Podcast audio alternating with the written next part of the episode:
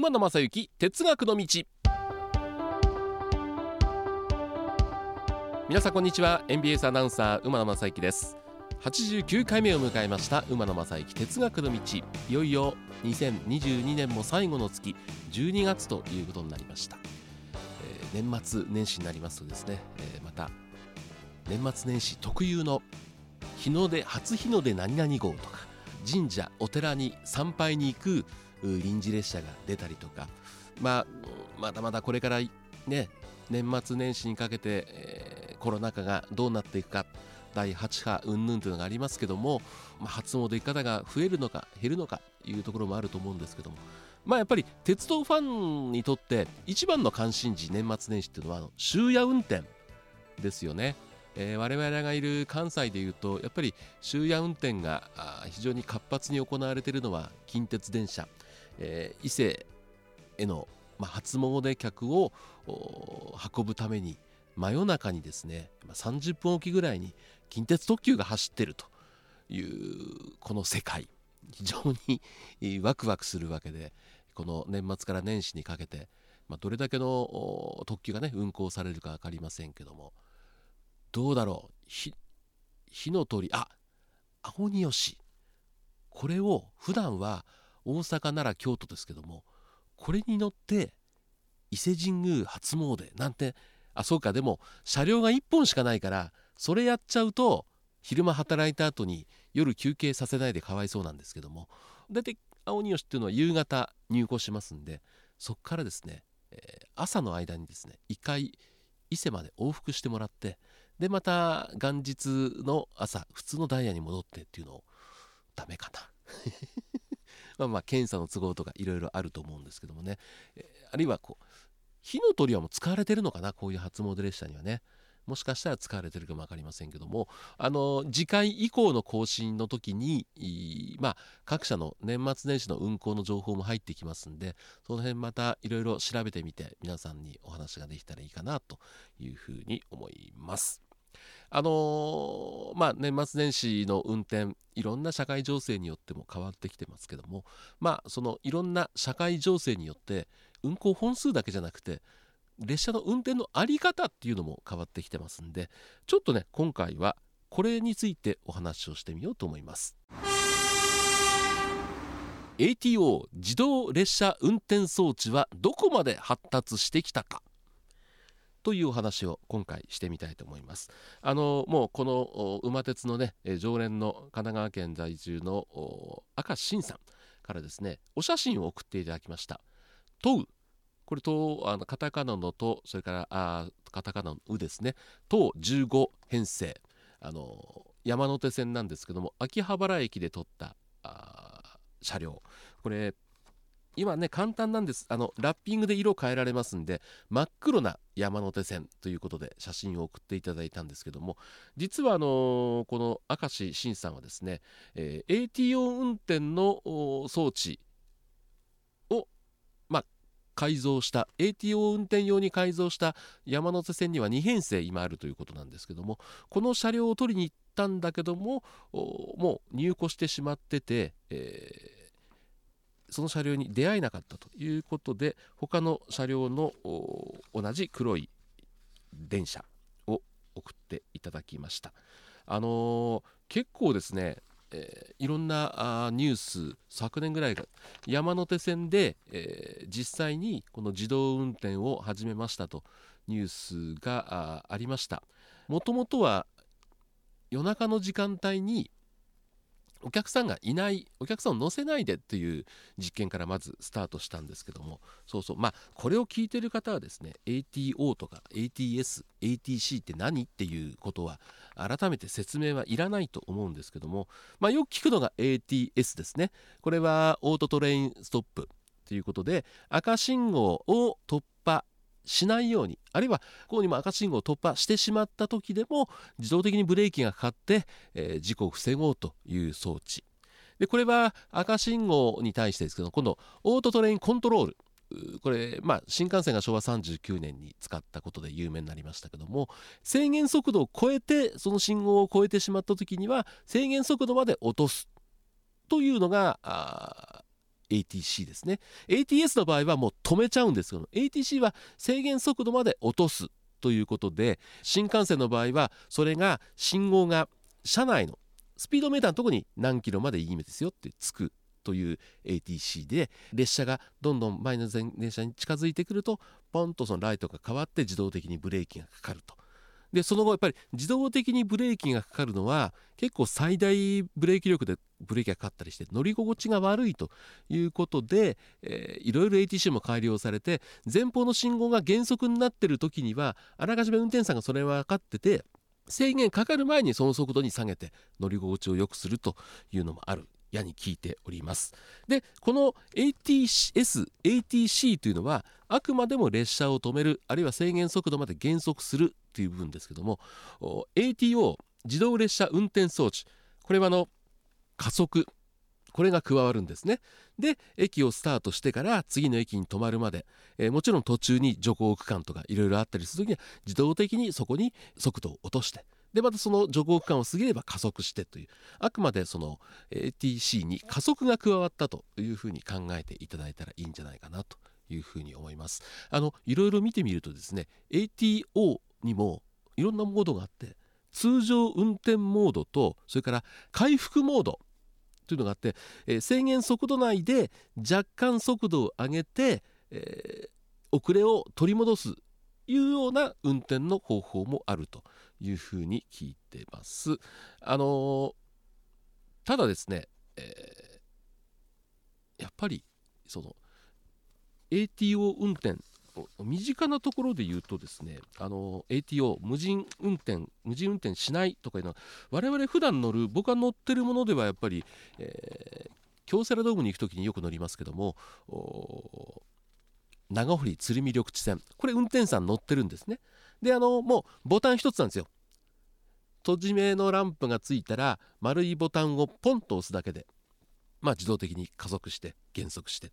いう運転をする。でその運転手さんが扉の開閉も自分でやるというね。他にワンマン運転あの運転手さん自分で運転するんですけどワンマン運転というのは運転とともに扉の開け閉めをするわけですけども基本的にはあの運転手さんが乗務している ATO 運転でも扉の開閉は運転手さんがやると。あといろいろ調べたんですけどもやっぱり ATO でボタン一つで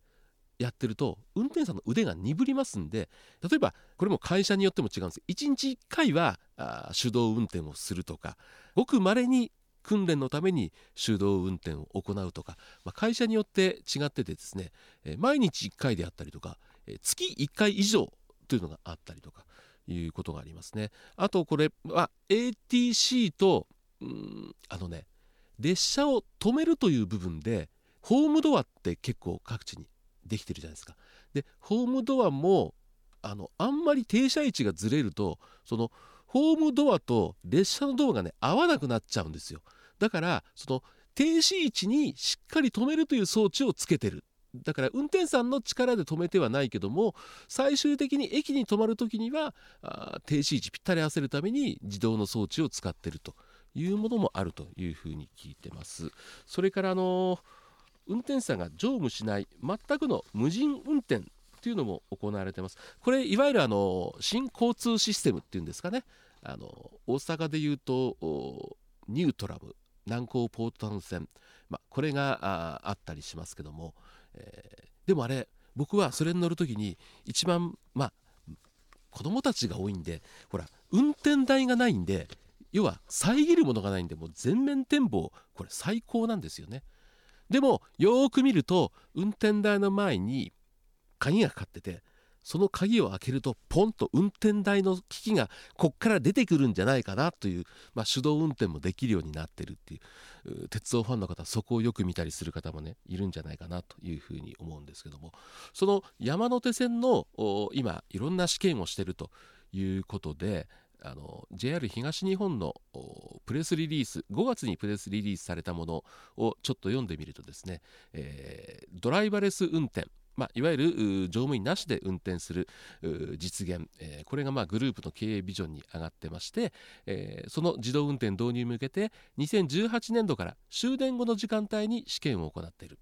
で今年の2月には営業時間帯に試験を行ってなおかつ現在は、え、お客さん乗車している営業列車で自動運転を目指した実証運転を行って、え、性能の確認であるとかいろんなものの、まあ、AI を使ったりもしますんでそこのいろんな蓄積もしていきたいということにやってるとで今後2028年頃までの導入を目指すとともに将来のドライバーレス運転の実現を目指した開発を進めているということですね。で現在はお客さんが乗車している通常の営業列車で加速蛇行減速の自動運転に必要な運転の機能乗り心地省エネ性能などの確認とかこう知見の蓄積、まあ、これが AI に生かされるわけですけどもやっていくと。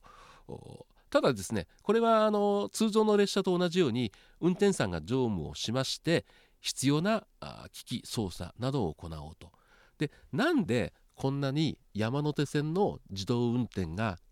注目されてるかというと自動運転されてるところって地下鉄であったりさっきちょっとポートライナーのお話しましたけどもニュートラムかのお話しましたけども、まあ、新交通システムと言われる踏切とかないんですよ。で各駅にもホームドアとかあるいはもう天井まで覆われててっていう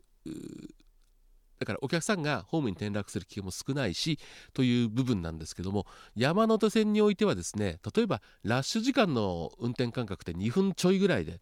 えー、ひっきりなしにやってくる。で途中には日本一乗降客の多い新宿駅。新宿駅ってあの不思議なんですけどもなかなかホームの強度とかの問題があると思う。あれだけ混雑しているホームでまだホームドアがなかったりっていうところでそこで自動運転踏切に1箇所山手線残ってるんですよね。でそこで自動運転するにはどんなことが必要なんだろうということで今今いろいろ知見をしていると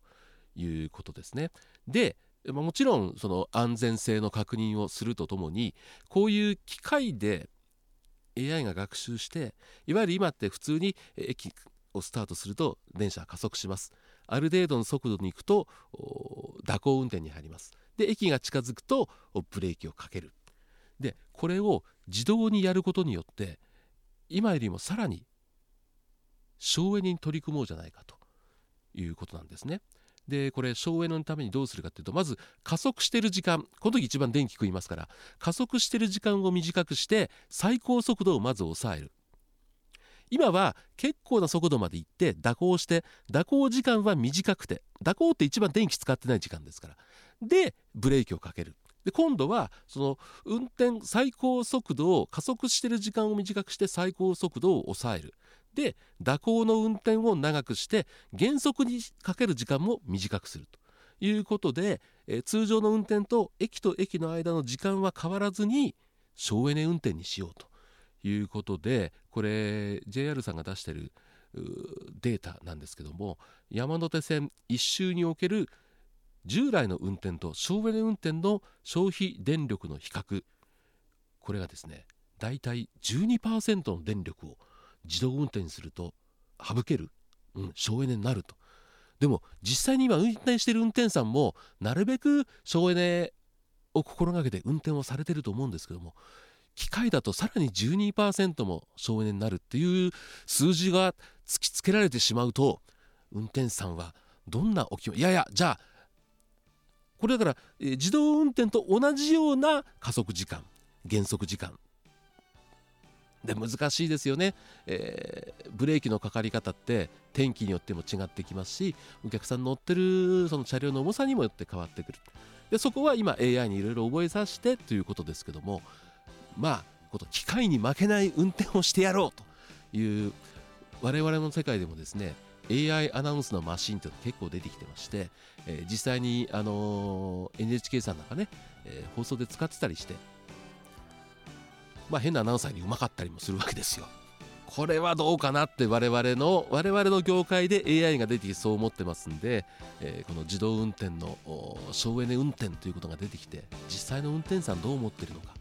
こんな話もですねどっかでちょっと山手線の運転手さん聞いてましたらですね、え、匿名で結構です。情報いただけたらと思います。今週は ATO について考えました。この後もご安全にお過ごしください。